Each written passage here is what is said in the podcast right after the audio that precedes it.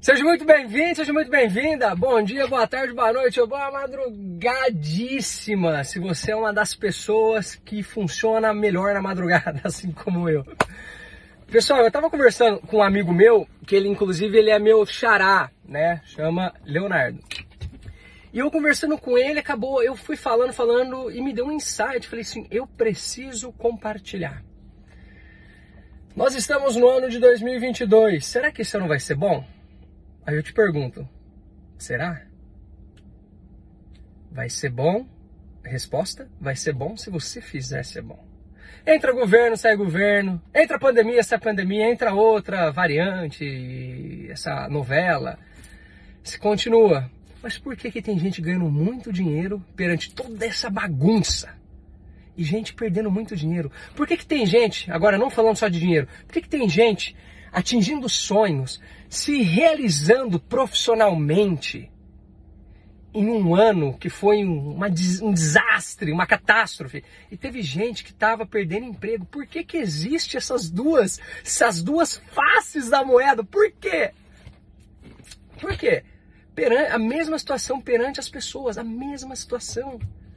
Isso tá para nos mostrar que não importa, que o Jim Rohn estava certo, que não importa o que aconteça, o que acontece, acontece com todos nós. O que vai diferenciar é o que nós fazemos daquilo que acontece.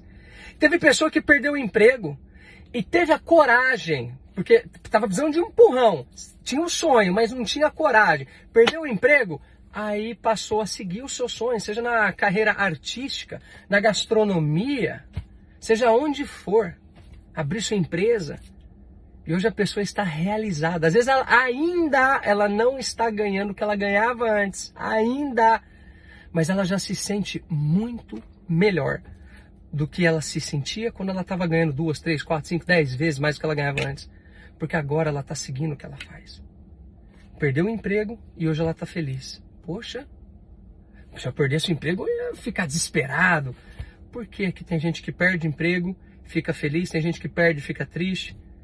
Tem gente que na pandemia ganhou muito dinheiro, tem gente que na pandemia perdeu muito dinheiro, mesma situação, reações diferentes. Porque tudo está aqui, é como você enxerga. No meu livro, que logo logo vai sair para vocês, eu falo uma frase que eu ouvi de um grande mentor meu, professor Marcos Trombeta, no qual eu tenho um grandíssimo carinho.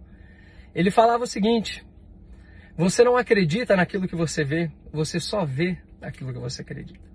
E a pessoa que acredita na crise, ela vai ter mais motivo para enxergar a crise.